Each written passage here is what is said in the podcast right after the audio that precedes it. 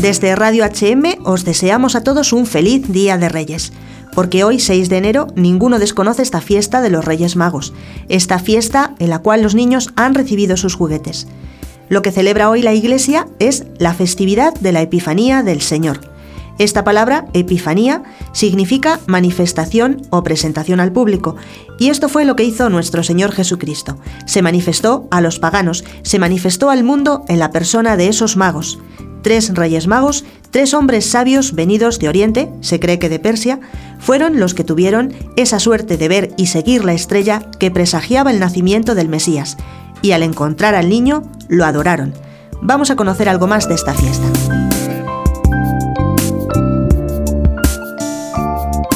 La Epifanía es una de las fiestas litúrgicas más antiguas, más aún que la misma Navidad. Comenzó a celebrarse en Oriente en el siglo III y en Occidente se la adoptó en el curso del cuarto. En esta fiesta se celebran tres misterios, por ser tradición antiquísima que sucedieron en una misma fecha, aunque no en un mismo año. Estos tres acontecimientos salvíficos son la adoración de los magos, el bautismo de Cristo por Juan y el primer milagro que realizó Jesucristo por intercesión de su madre en las bodas de Caná.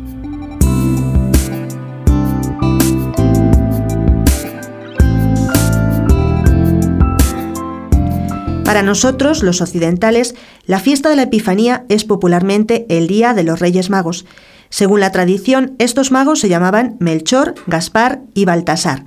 Lo que se sabe es que unos hombres de fe vinieron de tierras lejanas a adorar al niño, y esta bella historia nos la cuenta el Evangelio de San Mateo en el capítulo segundo. Al llegar los magos a Jerusalén, estos preguntaron en la corte el paradero del rey de los judíos.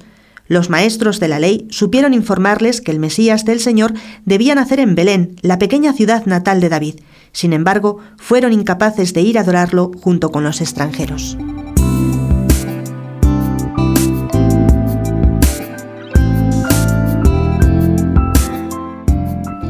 La Sagrada Escritura nos dice que los magos entraron en la casa y vieron al niño con María, su madre, y postrándose lo adoraron, y abriendo sus tesoros le ofrecieron oro, incienso y mirra. Estas son sustancias preciosas en las que la tradición ha querido ver varias cosas. Con el oro, los magos estaban reconociendo en ese niño su realeza mesiánica. Con el incienso, estaban reconociendo su divinidad. Y con la mirra, reconocían que Jesucristo era también verdadero hombre.